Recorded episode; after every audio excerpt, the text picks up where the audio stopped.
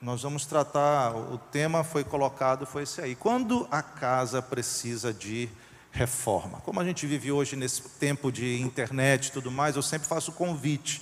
Você que segue redes sociais, esse perfil aí, César Vasconcelos SR, que significa a serviço do reino, no Instagram principalmente, mas também no YouTube, tem algumas pregações mensais, as mensais até que eu tenho pregado aqui também na Lagoinha, têm sido ah, estão colocadas lá, tá joia? Mas vamos para o importante. Então, queria te convidar a gente ler a palavra de Deus aí, Segunda Reis, vai ser um, uma reflexão bíblica, né?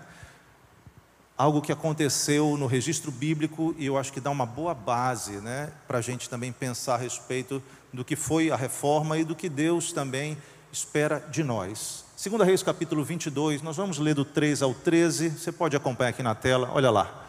No 18º ano do seu reinado, o rei Josias mandou o escrivão Safã, filho de Azalias, filho de Mesulão, à casa do Senhor, dizendo: Sobe a Ilquias, o sumo sacerdote, para que conte o dinheiro que se trouxe à casa do Senhor, o qual os guardas da porta ajuntaram do povo.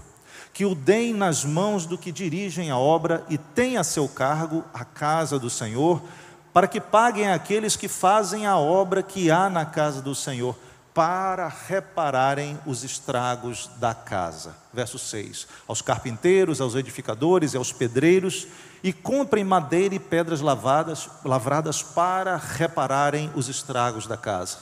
Porém, não se pediu conta do dinheiro que lhes se entregara nas mãos, porquanto procediam com fidelidade. Então disse o sumo sacerdote Ilquias ao escrivão Safã: achei o livro da lei na casa do Senhor. E o Quias entregou o livro a Safã e este o leu.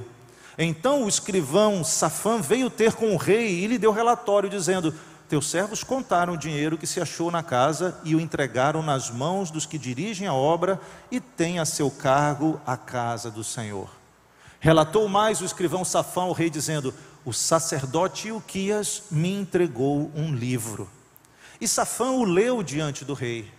Tendo o rei ouvido as palavras do livro da lei, rasgou as suas vestes. Ordenou o rei ao Ilquias, o sacerdote, a Aicão, filho de Safã, a Acbor, filho de Micaías, a Safã, o escrivão, e a Asaías, servo do rei, dizendo: Ide e consultai o Senhor por mim, pelo povo e por todo o Judá, acerca das palavras deste livro que se achou porque grande é o furor do Senhor que se acendeu contra nós, porquanto nossos pais não deram ouvidos às palavras deste livro para fazerem segundo tudo quanto de nós está escrito. Que relato impressionante. De repente, uma nação chamada por Deus estava prosseguindo a sua história, com a sucessão de reis, com a sucessão da ordem sacerdotal, mas nesse relato a gente vê aí, sem considerar o livro, sem considerar a referência do que Deus queria para aquele povo. Você está vendo esse vaso aí? É uma historinha que eu ouvi na escola dominical quando eu era adolescente. Isso já faz mais de quatro anos, tá certo? Eu não entendi a risada de você. E escola dominical é um lugar fundamental e especial. Né? A, a bênção, o privilégio que vocês têm de ter o pastor Giovanni aqui, a equipe que está sempre ministrando, dedicada, com conteúdo sólido, é algo que precisa ser cada vez mais agarrado como uma preciosidade porque é essa base, esse conhecimento bíblico que vai sustentar a tua vida, junto com a graça de Deus, ao longo dessa nossa jornada rumo à eternidade.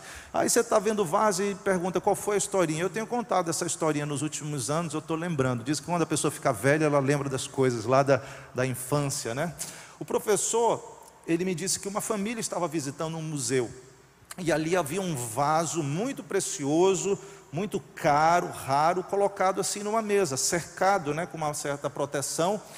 E a criancinha, filha desse, desse, dessa família, entre os seus três, quatro anos, como era pequeno, atravessou aquela proteção, aquela cordinha, e quando eles olharam, aquela criança estava com a mão dentro do vaso. E todo mundo correu, os pais, meu filho, cuidado. E, e veio a equipe do museu e começou né, a, a ver e tentar tirar. E, gente, eles tentavam tirar o vaso da mão da criança e não conseguia de jeito nenhum. E eles ficavam naquela, naquela dúvida: o que, que a gente vai fazer para resolver esse problema? Eu, eu, contei essa história lá em, lá em Portugal e com uns adolescentes. Eu falou assim: é fácil, corta a mão. Eu digo, eu estava imaginando uma situação menos violenta, né? E é claro que a gente pensa, vai ter que quebrar o vaso, porque entalou, está tendo esse problema. E finalmente, no meio daqui, o tempo foi passando, a discussão foi ficando acalorada e perceberam que a maneira ia ser quebrar o vaso. Mas alguém chegou para a criança e perguntou assim: Vem cá, tu estás segurando alguma coisa na tua mão? E a criança respondeu: Estou. O que, que é? É uma moedinha de 10 centavos. E a pessoa falou: solta essa moeda. E agora tenta tirar a mão. A mão saiu tranquilamente do vaso. E aí, gente, uma coisa muito preciosa, muito especial, muito rara, muito cara, ia sendo totalmente desperdiçada por causa de algo de pouco valor, mas que estava sendo agarrado firmemente. E eu creio que quando a gente olha para a história da igreja, nós vamos perceber que em muitos momentos coisas preciosas, coisas de alto valor, elas foram preteridas, esquecidas, colocadas de lado, porque homens decidiram se agarrar a coisas passageiras, as coisas que não são importantes. E eu acho que isso já começa a colocar um próprio desafio para a minha própria vida, de pensar o que será que eu estou me agarrando que não corresponde àquilo que é um propósito de Deus para a minha vida, para a minha família, para a minha cidade, o seu povo, para a igreja nessa terra.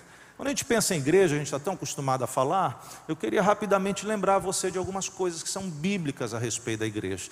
Ao longo do tempo, nós fomos nos acostumando a entender a igreja como o prédio. Ah, eu vou para a igreja. Ah, você, nós vamos nos encontrar na igreja. Mas a igreja, ela é algo essencialmente espiritual.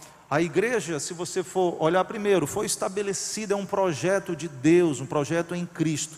Lá em Mateus, Jesus falou: Eu vou estabelecer, eu vou edificar a minha igreja. A igreja é algo da propriedade de Cristo estabelecido para ele, em fase, por ele, em fase de construção, de edificação e mais. Paulo nos revela, tanto em Efésios como em Colossenses, que a igreja é o corpo de Cristo. Cristo é o cabeça da igreja, é quem comanda esse corpo, mas nós somos o corpo de Cristo aqui na terra, responsável por fazer as coisas que o Senhor Jesus começou a fazer. Ela é casa de Deus, não que Deus more aqui nesse espaço, mas Ele mora dentro de nós e dentro desse corpo místico, espiritual que é a igreja. E eu, particularmente, a minha vida foi muito impactada quando alguns pastores vieram aqui em Belém começo da minha juventude, e eles desafiaram esse conceito religioso no sentido negativo de que igreja é a casa de Deus. Porque ao longo dos séculos se costumou pensar assim, dizer, agora que eu vou entrar na casa de Deus, no lugar onde Deus mora, nesse templo, eu vou ter um comportamento diferente. Mas quando eu saio da casa de Deus, eu volto a ter o comportamento que eu sempre tive. Isso é uma religiosidade vazia que não agrada a Deus. Eu creio que eu já contei aqui a história da mulher que veio de mudança para o templo, né? Se você não ainda assistiu, me pergunta depois do culto que eu vou te contar. Eu acho que você vai achar graça, porque a gente tem que poupar o tempo hoje. A igreja é casa de Deus no sentido que o Espírito Santo está em nós, na nossa vida e na nossa reunião, ele se manifesta de uma maneira especial. Igreja é lugar de gente perdoada, de gente que teve uma experiência de encontrar a Deus, de ouvir o Evangelho, de aceitar a mensagem do Evangelho, se arrepender dos seus pecados e confessar Jesus como seu Senhor e Salvador. Isso é algo fundamental. Eu acho lindo em Atos no capítulo 2 que mostra que as pessoas que ouviram a pregação, se arrependeram, disseram eu quero que Jesus seja o meu Senhor, elas começaram a estar juntas, congregando, elas ouviam os ensinos, elas faziam isso que a gente está fazendo aqui, elas cultuavam, elas ofertavam, tinham tudo em comum. Gente perdoada, gente transformada por Cristo, que cada vez mais está nesse processo de santificação de ser transformado e se parecer mais com aquilo que Deus quer que a gente pareça. A igreja, ela também ela vive um conflito espiritual, e nesse conflito espiritual a igreja é vencedora. Jesus disse lá também capítulo 16 de Mateus: Eu edificarei a minha igreja e as portas do inferno não prevalecerão contra ela. E muitas vezes, eu não sei você, mas teve um tempo que eu entendia que ah, as portas do inferno não vão prevalecer. É como se o inferno viesse com as portas para cima da igreja, né? E a igreja fosse segurar a onda. Mas na verdade, é o contrário. O Espírito Santo veio sobre a igreja, para a igreja, na autoridade do poder de Deus, entrar e arrombar as portas do inferno e resgatar quem está cativo e trazer para o reino do Filho do seu amor. E essa é uma perspectiva que a gente precisa ter. Vivemos num conflito espiritual e você tem uma missão a cumprir nessa igreja, como parte desse processo de arrombar as portas do inferno e fazer com que quem está cativo seja salvo e transformado. E Paulo ainda diz que nós estamos aqui na terra para manifestar multiforme sabedoria de Deus, né? no mundo espiritual e aqui na terra também. O que é o Senhor? Qual é a mensagem do Senhor? O que Ele espera de nós? Mas olha só, quando a gente olha para a igreja do ponto de vista formal, organizado, nós vamos ver que o cristianismo ele passou por algumas coisas, né, por algumas etapas em que as pessoas não concordaram muito a respeito do que é a verdade. Lembra que Paulo fala lá no, no slide anterior, eu não mencionei, a igreja é a coluna da verdade. Ela vai sustentar o que é correto do ponto de vista bíblico, do ponto de vista teológico, do ponto de vista de o que, que nós devemos entender a respeito de Deus. Nós costumamos chamar essa igreja aqui do primeiro século, essa igreja que nasceu ali logo após a morte e ressurreição do Senhor Jesus, da igreja primitiva. Essa igreja primitiva, com o passar do tempo, ela já foi passando por alguns momentos de pensamentos diferentes. Então, é, é, haviam discussões teológicas, por exemplo, no concílio de Éfeso de 431, onde estava se discutindo uma ideia a respeito da pessoa de Jesus. E ali Nestório acreditava que Jesus, é, é, ao contrário do entendimento de que Jesus era homem e Deus, ele cria de uma maneira somente, não, ele é só Deus. E aí, por conta disso, não, não pode ser, porque se for dessa forma, enfim, começou a discussão teológica, e esse foi um dos primeiros momentos de, de cisma, da onde ele foi excomungado da igreja, e pessoas, particularmente no Oriente, que acreditaram no que ele estava propondo, se juntaram a ele. Então, ainda no século V, uma divisão, o concílio de Calcedônia reforçou isso, basicamente a igreja cópita, que é a igreja a, dali da Etiópia, baseada no norte da África, também aderiu e foram saídas daquilo que a gente poderia imaginar de uma estrutura de unidade da fé cristã. Em 1054 já acontece o chamado grande cisma. Vocês que, vocês que estudaram a, a a história da igreja, né? A gente não vai entrar em detalhes hoje, particularmente sobre isso. De repente, o pastor Giovanni pensa aí um pouquinho de detalhar mais em outras ministrações, mas aqui a coisa ficou mais séria. Havia a, o Império Romano havia se dividido em dois polos, né? Roma e ali Constantinopla. Por conta disso foi organizada a igreja com o Papa em Roma você tinha a, a, os patriarcas né, na África e também ali no Oriente, né, em Constantinopla, hoje Istambul, e começou a haver uma certa questão de poder envolvida aí. Vale lembrar, gente, que, que Constantino já tinha, nessa altura, já tinha aceitado a religião cristã como uma religião né, é, é, que não seria perseguida pelo Império Romano e, com o passar do tempo, se tornou realmente a religião oficial. Então, as pessoas que tinham autoridade dentro do contexto religioso da igreja cristã naquela época passaram a exercer muita autoridade, tinham um peso na área política, na, no, no poder dentro daquele cenário. Isso foi avançando cada vez mais. E nesse cisma de 1054, o patriarca lá de Constantinopla excomungou o Papa o Papa excomungou o patriarca, e aí acontece essa grande divisão. Foi o primeiro, talvez, marco nesse sentido, e se estabelece a igreja ortodoxa, que até hoje, se você vai, você vê na Rússia, você vê em alguns países ali do Oriente, está presente. Se você acompanha também notícias, você vê que o próprio papas têm se reunido né, é, com alguns líderes da igreja ortodoxa e tendo diálogo nesse sentido.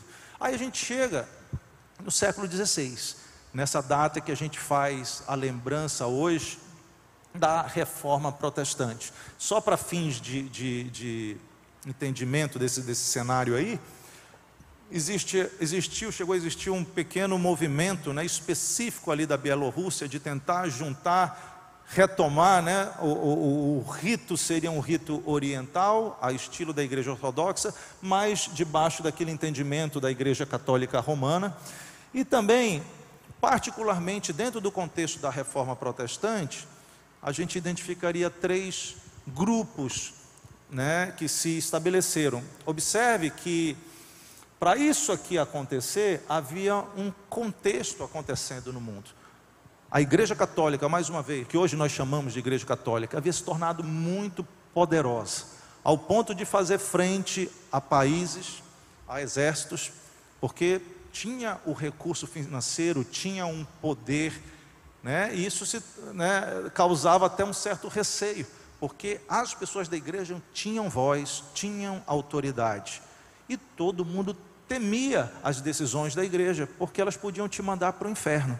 Você já pensou isso? Ninguém queria ir para o inferno. O que, que acontece no contexto? Nós temos o renascimento, e o renascimento começou a questionar algumas coisas. Por que, que tem que ser desse jeito? Né? O, o, pensamento grego, a filosofia grega voltou a ser muito estudado, inclusive pessoas da própria igreja começaram a pensar sobre isso. Começa a se criar um certo sistema, um, um certo ambiente de questionar algumas coisas. Ah, o poder era grande, esse, esse espírito do questionamento foi se estabelecendo, e você vê, inclusive antes de Lutero ter essa, essa decisão né, de fixar as suas teses, lá em, em 1517, você vê outros homens que começaram a questionar aquilo. Só que quando você questionava naquele tempo, eles não te cancelavam nas redes sociais você era morto mesmo, você era enforcado, você era queimado na fogueira. Né? Já pensou? Você aqui assiste a escola dominical, Pastor Giovanni, eu não, eu não concordo com aquele ponto. Pode queimar isso aqui. Era um pouquinho radical, você concorda comigo? Que a coisa lá não era fácil você querer defender a sã doutrina. E essa realidade chegou a um ponto, é, no período particularmente aí do, do começo do século XVI, que esse homem Lutero, uma pessoa dedicada, uma pessoa sincera, uma pessoa preocupada com a sua própria vida pessoal, com os seus pecados e assim por diante, eu diria, começou a levar a sério o livro de Deus. E quando ele começa a levar a sério o livro de Deus, ele começa a ver um choque entre o conteúdo do livro e a realidade praticada. Vocês vão ver mais adiante que a chave, gente, está justamente em nós termos, lermos, conhecermos e botarmos prática, em prática esse livro. É isso que vai fazer diferença. E o que ele faz é justamente isso. Ele começa a perceber que haviam práticas acontecendo que chocavam totalmente com o propósito de Deus. Nós vamos voltar para isso mais adiante, só para a gente avançar um pouquinho e talvez te ajudar a ter essa visão, porque hoje em dia eu creio que muitas pessoas Venha a uma igreja cristã, uma igreja evangélica, aceita Jesus porque Deus fala ao seu coração, isso é o propósito de Deus, mas às vezes não entende um pouco esse, esse desenho, talvez, né? Por que, que a gente está nessa igreja, de onde é que vem? Então, três grupos principais decorreram ali desse momento de reforma. Ah, você vê, por exemplo, a igreja, ah, particularmente a igreja anglicana, tinha um detalhe que ela foi muito conectada ao que estava acontecendo na Inglaterra. O rei daquela época estava chateado porque não podia casar de novo, estava com implicância e disse: Quer saber? Eu vou fazer a minha própria igreja, meu reino, minhas regras, né? Não tem uma a frase de hoje, né? Então, naquela época, esse meu rei na minha igreja vai poder casar de novo, eu vou ser o primeiro nesse sentido. E é engraçado que nesse processo da igreja anglicana, da igreja inglesa, com o passar do tempo se configura vários outros grupos. E então, só para você ter uma ideia, os primeiros batistas, inclusive, vêm dessa linha aí. Um grupo que estava voltando da Alemanha para a Inglaterra, foram é, considerado oficialmente o primeiro grupo de, de batistas, o começo da, Igreja Batista. Quando você pensa na Igreja Reformada, outro grupo estabelecido aí, cada um tinha detalhes, né, diferenças. É, daqui a pouco você vai entender esse segundo grupo aqui mais embaixo. Mas olha lá, por exemplo, os anabatistas. Que, que característica é isso? Que história é essa, né? A gente é batista, mas e o anabatista? Anabatista significa aquelas pessoas que batizavam de novo. Porque elas entenderam que aquela prática de batizar uma criança e achar que por causa disso essa criança já tinha o acesso ao reino dos céus, ela não fazia sentido à luz da mensagem do Evangelho onde o batismo é um ato que confirma o teu arrependimento de pecados. É você realmente ter consciência, eu sou errado, eu pequei, eu não estou fazendo a vontade de Deus, por causa disso eu preciso me arrepender. E uma vez que eu me arrependo e recebo esse perdão, o passo seguinte é o manifestar esse batismo. Foi isso que Jesus nos ensinou, né? Quem crer e for batizado, primeiro você tem que crer essa crença na mensagem do Evangelho te faz você perceber que é um pecador que precisa de arrependimento e que Jesus, Ele é a provisão suficiente para o teu perdão, e por causa disso, como testemunho público da tua fé, você confessa receber Jesus e você é batizado em águas. Então, e particularmente os anabatistas foram muito perseguidos, porque ele era é uma, era uma turma que decidiu levar bem a sério e aí até os reformados, né, a igreja católica gostava dele, muita gente morria nessa época por questões de fé. Então, um pouquinho dessa realidade aí, aí olha lá, só para você situar um pouquinho mais, já no começo do século 20, eu creio que muitos já estudaram também, você vê algo importante que aconteceu, foi um grande despertamento na perspectiva do, das manifestações espirituais.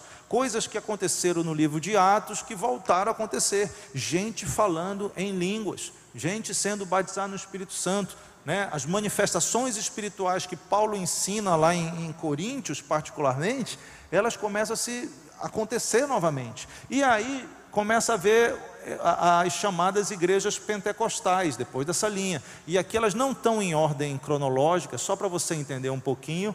Ah, igrejas pentecostais, igrejas que não somente creem na salvação, que a pessoa precisa se arrepender, que Jesus é o único mediador entre Deus e os homens, são questões que são características do, do que vêm do, do entendimento da reforma protestante, mas além disso, são lugares onde creem que Deus opera milagres, que Deus se manifesta sobrenaturalmente no planeta Terra, e particularmente eu tenho tido essa experiência, você também, né?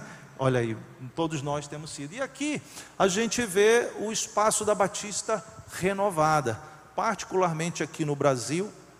Eu não sei quantos já leram, por exemplo, o livro do pastor Enéas Tonini, que é o pastor dentro do contexto da Igreja Batista que teve a experiência né, de renovação espiritual e dentro de um, de um processo acabou também é, é, estabelecendo esse espaço de pessoas que têm um entendimento da reforma protestante, né, mas sabendo que Deus também se manifesta. E nessa linha que essa igreja aqui, a, a, nessa linha que essa igreja aqui segue, né?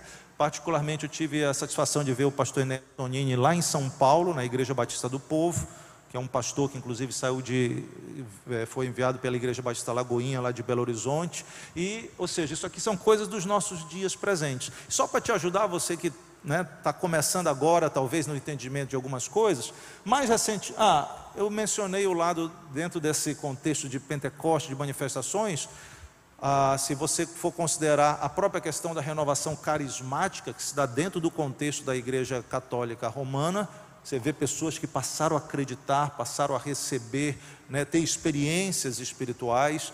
E, mas mais recentemente existe um fenômeno que tem sido chamado de neopentecostal. Um amigo meu, bastante estudioso, eu ouvi falar ele também um outro termo que eu achei curioso. Em vez de neopentecostal, ele chama subpentecostal porque em alguns casos existem algumas questões teológicas né, que fogem muito ao que a gente entende do, da fé ortodoxa, de uma fé equilibrada, justamente por uma ênfase muito nas coisas da terra, particularmente na questão do dinheiro, e a gente sabe que o dinheiro, o nosso dinheiro é de Deus, mas vai da nossa voluntariedade a gente oferecer ao Senhor. Eu confesso para vocês que cada vez mais nos últimos anos eu tenho amado o momento da oferta, porque para mim é uma prova muito grande do, do, meu culto e da minha adoração a Deus. Se você é um cristão que você não gosta de ofertar e de dizimar, eu quero dizer que você tem um problema de relacionamento com Deus, porque você não ama Deus como ele deveria ser amado. Então eu fico nessa expectativa, porque às vezes as palavras são bonitas, mas às vezes elas são vazias, né? E quando a gente entrega, como Davi falou, eu não vou entregar algo a Deus que não tem um custo para mim. Nós estamos demonstrando isso. Mas uma coisa diferente é quando você manipula, né, o discurso, manipula as escrituras para de alguma forma a, a, igreja ou um pregador obter recursos financeiros em cima da fé das outras pessoas.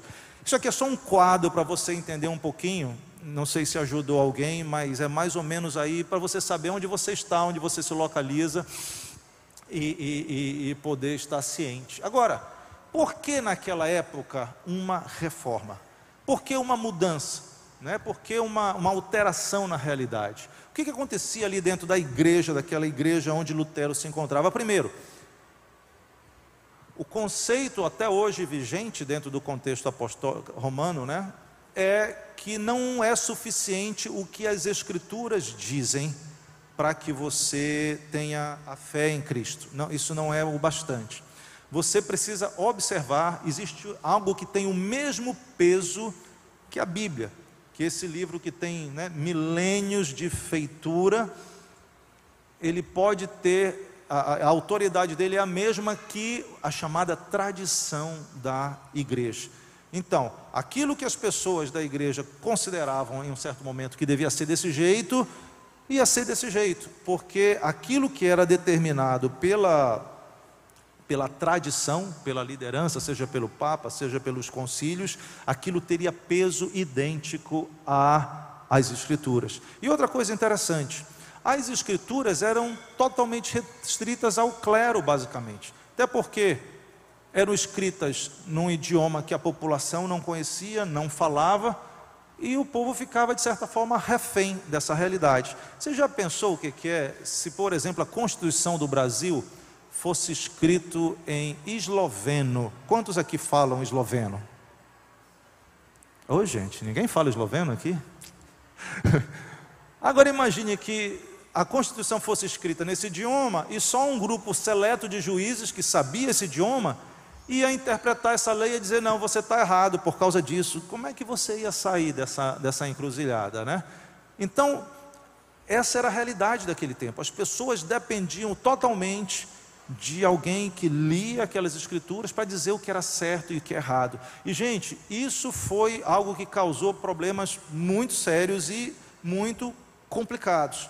Por quê? Porque a gente precisa conhecer a lei, o, o documento, aquilo que estabelece né, as nossas responsabilidades, os nossos deveres, direitos e assim por diante. Assim como a Constituição, também a gente precisa conhecer a Bíblia e não é só um pedacinho, não é só no culto de pregação, é no culto de ensino e na nossa leitura, da primeira capa até a última folha, para nós termos um entendimento equilibrado, holístico das Escrituras.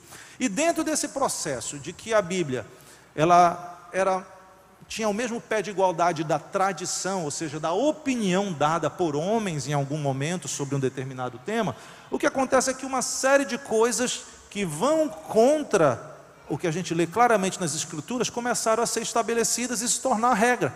Como, por exemplo, entender que existem diferentes mediadores entre os homens e Deus. Paulo deixa claro para a gente lá em Timóteo, né? Ele diz: existe só um mediador entre Deus e os homens, que é Jesus Cristo, que veio, o Messias ungido. Mas começou a se estabelecer né, um nível muito grande de mediadores, desde de estabelecer Maria, que trouxe Jesus à luz aqui no mundo, uma serva de Deus, bem-aventurada, obediente à responsabilidade que Deus deu a ela para cumprir. Mas além disso, depois você começou a estabelecer aqueles homens piedosos e considerá-los como santos como pessoas que nos ajudavam na intercessão diante de Deus, coisas que nem no Antigo Testamento eram sequer consideradas pelos homens de Deus e nos oráculos de Deus, mediadores entre os homens. Depois, obras humanas cooperavam com a salvação.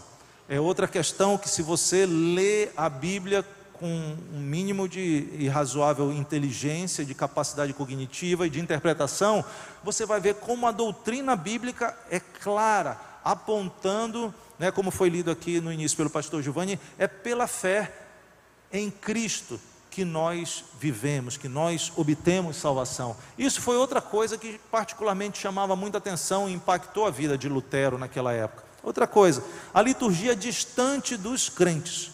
Volta a falar, a igreja era muito poderosa, olha que glória, né? Isso aqui é para ilustrar, né? Que a, a, gente não costuma carregar as coisas fazendo para cima e para baixo, né? A gente está no vertical. Ah, uma liturgia distante dos crentes, um culto feito em latim, né? Que parecia que acontecia no, no ambiente né, do, do altar mas que não era totalmente percebido e, e, e, que não havia essa participação do povo, da igreja junto, quando na verdade, se você vê a, a, o que Paulo considerava do culto, era um, um, um, espaço, era um momento de reunião em que os crentes poderiam participar com os seus dons, com os seus ministérios, com os seus talentos, lá em 1 Coríntios capítulo 14, verso 26, por exemplo, é bem detalhado isso. E, e, e de certa forma, somando a tudo isso, para ser bem específico, conceitos não bíblicos se passaram a ser vigentes. Então a ideia do purgatório, que nunca foi sequer ventilada no Novo Testamento, era um estágio uh, né, intermediário. Eu creio que muitos de vocês vieram da tradição católica e sabem bem disso, né? a gente sabe do senso comum. E, particularmente naquele período, para que você conseguisse né, passar desse estágio transitório, você tinha uma coisa que você poderia fazer, você poderia ofertar e a teu recurso financeiro, a tua oferta, que naquela época estava sendo utilizada particularmente para construir a Catedral de São Pedro, ela te colocaria, te faria passar na frente da fila, né? Você conseguia mais rápido sair do purgatório e assim por diante. Junto com isso, há, um, há tempo já havia a questão de que a fala do Papa, os posicionamentos do Papa eram infalíveis, porque uma vez herdando né, a posição de Pedro, a, a, ele teria esse, esse, esse privilégio, essa incumbência, ele viveria nessa realidade. Enfim, se a gente lê historicamente decisões papais, você questiona totalmente como aquilo poderia ser considerado infalível. Esse ambiente todo era onde esse monge alemão que estava inserido, Lutero, ele começa a olhar a Bíblia e começa a questionar, a perceber que algumas coisas, ou várias coisas ali, não estavam conformes. E justamente nessa data de 31 de, de outubro, ele fixa né, uma série de argumentos, 95 argumentos, questionando esse tipo, é, essa realidade do que estava acontecendo ali. O que, que ele focava? Que foi, digamos, o resumo do que aconteceu e você conhece muito bem. Para responder esses, esses erros, essas coisas né, que, que eram tão conflitantes com as Escrituras. Primeiro, ele coloca: nós vamos considerar a Escritura, a, a palavra de Deus. Entenda uma coisa, gente: Deus, ele, ao longo do seu relacionamento com a humanidade, ele teve essa característica. Ele deixa claro quem ele é, o propósito dele, a vontade dele, e ele costuma ter essa história de escreve, registra, para que as pessoas possam olhar. Então ele faz isso em termos de aliança, particularmente aliança com o povo judeu. Escreve essa lei para que vocês possam seguir essa referência era algo marcante. Escreve, aprende, pratica como vai me agradar. E no caso particular, se você lê evangelho, os evangelhos, você vai ver que a briga de Jesus com os religiosos dessa época tinha a ver com tradição porque eles tinham as escrituras, mas eles começaram a colocar muita tradição, muita interpretação, muita distorção do que era o propósito original. E Jesus dizia: Olha, vocês estão distorcendo por causa da tradição de vocês, homens religiosos, vocês querem colocar a tradição no mesmo nível e vocês estão desonrando a Deus. Então, fundamental, escritura. E essa é uma bandeira que nós temos que ter. Temos que ter. Conheça a Bíblia. Meu querido, se você não tiver um entendimento da Bíblia, de Gênesis e Apocalipse, um entendimento equilibrado, você vai ser frágil na tua fé. E hoje nós vivemos uma geração que muita gente está saindo até da igreja, porque não está alicerçado em Cristo pela Sua palavra. E está muito mais influenciado hoje na mentalidade do, do, da sociedade que a gente vive e começa a relativizar as escrituras. Isso é um risco muito grande. Eu vou correr um pouquinho mais por causa do tempo. A segunda coisa foi: se a gente vai considerar só as escrituras, a gente vai ver que só existe um mediador, que é somente Jesus. Ele é o canal de salvação. E essa salvação que vem pela obra de Cristo, ela é pela graça e por nós termos fé. E o resultado disso tudo é que nós temos que viver para a glória de Deus né, o nosso culto, a nossa vida. Lutero traz aquele lado, né, a, a, tem aquela pergunta célebre, né, que ele, um sapateiro pergunta como é que eu posso agradar a Deus, né, e ele responde algo do tipo: faça o melhor sapato que você puder, cobre um preço justo por ele, né, faça isso para a glória de Deus. Ele começa a trazer o entendimento que todos nós temos algo para cumprir, tudo que a gente fizer tem que ser para a glória de Deus, não somente aqui os, os sacerdotes, os ministros, os pastores, mas o cristão como um todo, em cada momento da sua vida, vivendo para a glória de Deus. E aí o que, que eu consideraria como respostas ou como impactos marcantes desse, desse momento? Gente, historicamente é muita coisa para a gente falar né, no, tempo aqui, como digo, possivelmente em outras oportunidades a, a equipe pode desenvolver mais, mas principalmente a prioridade das Escrituras. Isso é fundamental. E quando você tem essa prioridade das Escrituras, você vai conseguir fazer esse ajuste teológico, naquele caso, particularmente, ligado à salvação. Soteriologia é a doutrina ligada à salvação. Como é que eu vou ser salvo se primeiro eu tenho que passar num estágio né, no, no, no, purgatório, eu dependo das orações, ou dependo das ofertas de outras pessoas? É, é uma coisa assim absurda do ponto de vista bíblico. Nós precisamos conhecer a Bíblia, estarmos com uma teologia saudável, com uma sã doutrina para a gente viver o que Deus espera da gente. E isso aconteceu. Segunda coisa, né? Diz respeito à participação do povo, a participação de nós esse conceito do sacerdócio universal, o sacerdócio de todos os crentes, é que cada um que recebe a fé em Jesus, ele passa a ser responsável, ele passa a ter um ministério a cumprir. Creio que eu já falei também aqui algo que me impactou muitos anos atrás. Um pastor disse: a igreja de Jesus, ela não é um estádio de futebol cheio no dia do jogo. Como é que é um estádio de futebol no dia do jogo? Tem milhares de pessoas sentadas na arquibancada gritando, incentivando, pagar uma entrada e tem 22 se matando atrás de uma bola.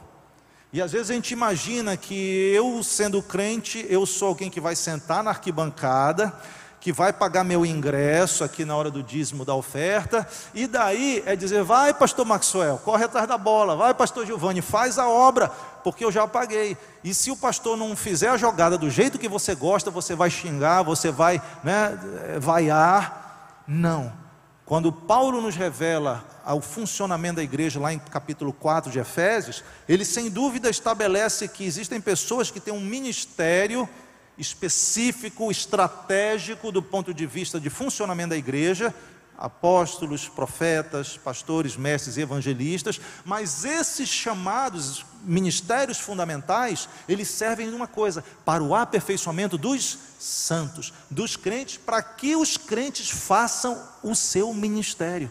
Então isso é algo que é resgatado aqui. Você não foi chamado para ser simplesmente um, alguém que assiste os cultos da igreja, não Deus tem um propósito na tua vida para você ser um canal aqui nessa terra, para você cumprir um ministério. E, e esses tempos eu estou voltando a ênfase do começo da minha fé, e eu te digo: o mais importante não é o que acontece aqui, mais importante é o que acontece fora daqui. Aqui a gente passa quatro, seis, oito horas por semana. Lá fora é onde você lida com as coisas que precisam acontecer. E a gente precisa voltar a entender essa nossa responsabilidade de urgência, né? de colocar o nosso ministério ah, em ação para a glória de Deus. E a liturgia passou então a alcançar o povo passou a ser uma liturgia que envolvia mais pessoas. Lutero foi conhecido particularmente pelo uso da própria música dentro do contexto litúrgico. Né? Existem músicas que ele compunha e aquilo tomou uma nova dimensão de culto. E, e, e particularmente, uma coisa que favoreceu a própria reforma, como a gente chama, é a invenção da imprensa. Por que, que eh, alguns reformadores ou alguns ministros anteriormente eles não chegaram a, a a desenvolver ou alcançar mais gente? Porque a ideia ficava restrita. Com a imprensa, os tratados de Lutero alcançaram muitas pessoas. E além disso, a Bíblia começou a ser traduzida na língua das pessoas. Então eles começaram a ler, começaram a ter oportunidade de entender o que que Deus esperava dela. Agora olha só, gente. Essa reforma, ela teve um desdobramento que não foi só religioso. E até se você estuda, você vê que tinha muita política envolvida nisso aí. Existem coisas que a gente pode mencionar assim que, que nos chamariam bastante atenção. A, a, como eu falei, o rei da Inglaterra, por exemplo, determinou aquilo ali porque não queria que uma outra autoridade, um papa que ficava em Roma, tivesse inferência no seu reino e assim por diante. E nesse desdobramento teve muita morte, teve guerra, teve interesse político. Particularmente, eu sei que a gente considera né, Lutero como uma pessoa, um marco, mas ele mesmo, se a gente for olhar hoje, os olhos do entendimento que nós temos bíblico, ele foi responsável por coisas, no mínimo, estranhas. Particularmente a visão que a igreja tinha naquela época sobre os judeus era negativa, e até o posicionamento dele contra os judeus foi muito explícito e, e uma coisa bastante a, a, criticável, claramente. Se você for buscar publicações de Lutero naquela época, eram as coisas absurdas. Ele também se posicionou muito ao lado das autoridades daquela época da Alemanha, porque, como eu falei, criou um jogo de política, de poder e assim por diante. Então, eu particularmente não vejo, eh, eu vejo ele como um homem que trouxe pontos importantes, mas que também é, tinha uma limitação porque ele via a sociedade daquele tempo, ele via a realidade daquele tempo pelas luzes, pela luz e pela lente da mentalidade daquela época. Então, existem coisas questionáveis que a gente pode é, é, levantar nisso. O nosso tempo está terminando, mas eu queria particularmente também chamar atenção para o seguinte: que a reforma protestante ela teve esse lado de criticar questões teológicas, mas eu diria que houve um gap, houve um vazio em termos de coisas que são fundamentais para a igreja cristã. Qual é a grande comissão que Jesus deu para a igreja? Ide por todo mundo e pregar evangelho a toda criatura. E como a gente, como a igreja cristã deveria fazer isso? Segundo a, a, a, o comando que ele deu.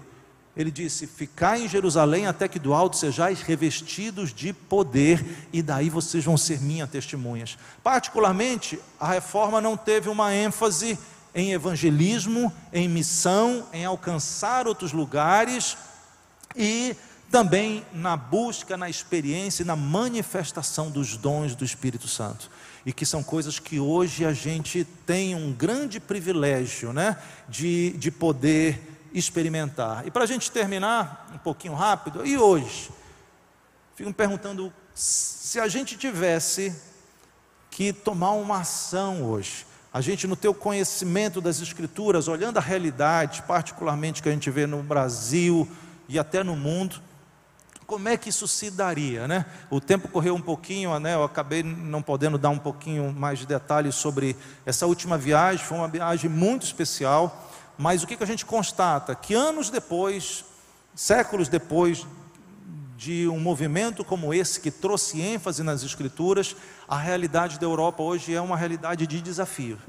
Eu pude estar em contato com igrejas lá, basicamente ministrei em igrejas ah, brasileiras mas também de outras nações, e o que eu vejo é que Deus tem levado brasileiros lá para dar um novo gás, porque você vê, é um continente onde o iluminismo, onde a mentalidade, a incredulidade, o ateísmo está muito forte, muitas vezes por consequências da própria igreja.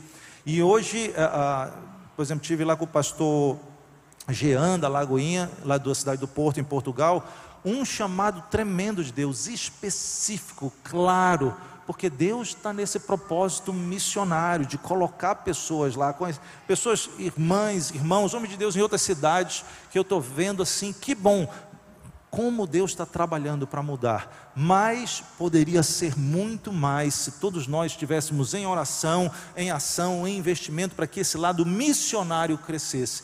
Eu diria, se hoje a gente tivesse que olhar né, e dizer o que, que a gente vai, tem que fazer, uma das coisas é priorizar a grande comissão. O comando de Jesus para a igreja continua o mesmo desde dois mil anos atrás. Vai por todo mundo, prega o evangelho. Quem crê e batizado será salvo. Quem não crê vai continuar condenado.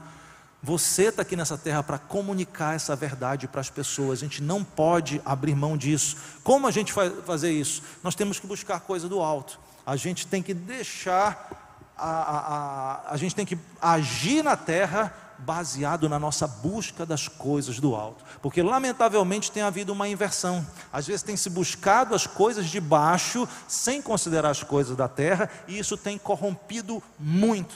Gente, se você, se nós hoje fôssemos dar uma de Lutero e pegar, na, ir para frente de uma igreja e fixar coisas que a gente pode considerar como erro, se a gente fosse listar ali a nossa falta de respeito bíblico, a nossa falta de priorizar a grande comissão, de evangelizar as pessoas e mais, muitas vezes pecados mesmo é, colocados, estabelecidos, falta de caráter cristão, negociatas das mais absurdas possíveis, práticas que ofendem a Deus. Se a gente tivesse que fazer como Lutero, hoje ia faltar porta de igreja para poder listar tudo.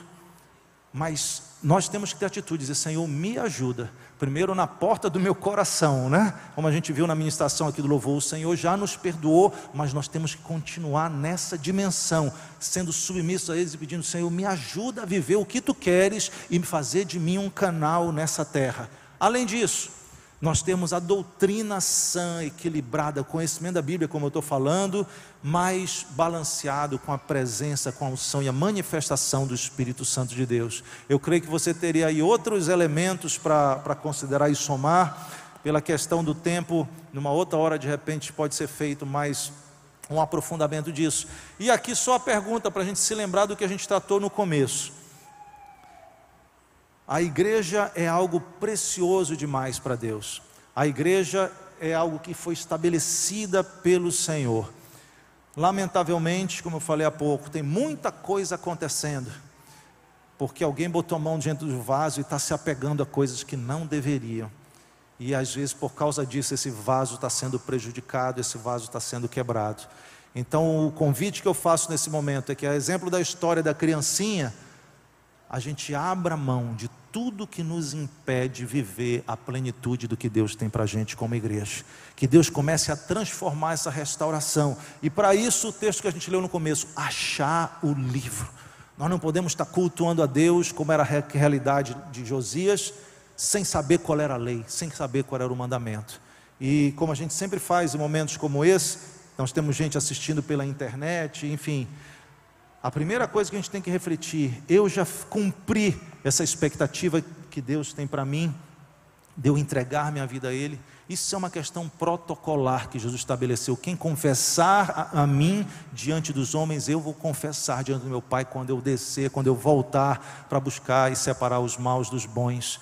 E a Bíblia diz: a gente confessa, a gente crê com o coração e confessa com a boca para a salvação. E além disso, uma vez salvo, viver para o Senhor enquanto Ele não volta. Quero te convidar para a gente orar, o pastor Giovanni já vem para cá. Mas se hoje, no nosso, hoje aqui, ou você que está assistindo a gente pela internet, e você diz, eu nunca fiz essa confissão formal, pessoal, de que eu quero que Jesus seja o meu Senhor. Além da, da sua frequência, seja numa igreja evangélica, seja qual for, hoje é um dia que Deus quer ouvir a tua oração, ouvir a tua confissão. Enquanto todos estão de olhos fechados, se você nunca fez essa entrega e o Senhor Jesus tem falado ao teu coração, eu te convido a a você que nunca fez, levantar tua mão bem alta. A gente quer orar por você nesse instante, para que seja um marco de transformação na tua vida. Você pela internet pode escrever aí também, dizendo: Eu quero um novo começo. Eu estou vendo uma mão levantada, Deus te abençoe. Você também escreva aí. Esse é um tempo de acontecer o que as Escrituras dizem. A salvação, o encontro através da fé com o Senhor Jesus. Você que levantou a mão, quero te convidar para vir aqui mais perto na frente. Os irmãos, vai ter gente que vai te dar um abraço de, de carinho, de comunhão. Pode vir e nós vamos orar. Eu já estourei o tempo, Pastor Giovanni, me desculpe. Só venha rapidamente se você está entregando a tua vida. Vamos orar juntos. Fecha teus olhos. Senhor Jesus, estamos diante do Senhor nesse momento. Nós te damos graça porque a tua palavra traz esclarecimento à nossa mente, à nossa alma, e baseado na tua palavra, nós podemos viver nessa terra, certos que estamos te agradando e podemos esperar uma eternidade contigo no céu.